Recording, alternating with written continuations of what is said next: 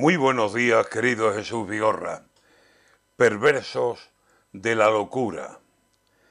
Ya ha empezado la locura. Ya está temblando el delirio. Ya tiene el campo las carnes temerosas. Los caminos no saben ya lo que hacer por darles a todos sitio. Que no caben, que no caben si juntamos peregrinos, carretas, cuatro por cuatro, carriolas. Ay, Dios mío la que se nos viene encima poco a poco, con sonidos de cohetes y de gaitas, de tambores, de gentío, de tractores, caballistas, en el mundo del rocío. La romería se adueña de todo espacio vacío. No hay vereda, carretera, atajo, ni un solo sitio queda libre de la huella del éxodo del rocío. Calor de mayo en los lomos y lluvias, según han dicho, tierra seca, seca senda, seco el pinar, seco el río.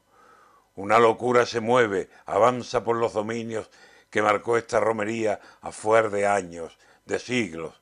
Vado de quema sin agua, a ver con qué los bautizos, si con agua mineral o con casera o con vino. Polvareda, dura senda, cantos, rezo, los amigos sabrán buscar los lugares para rescoldos festivos y habrá salves que en el aire se eleven a lo divino. Salve madre, salve madre, escucha a tus peregrinos. Atasco en la carretera, rodeos al infinito, cortes, silbatos, civiles dejándose en el oficio su mejor forma de hacer, milagro de verde. He visto que la Guardia Civil es el milagro del rocío.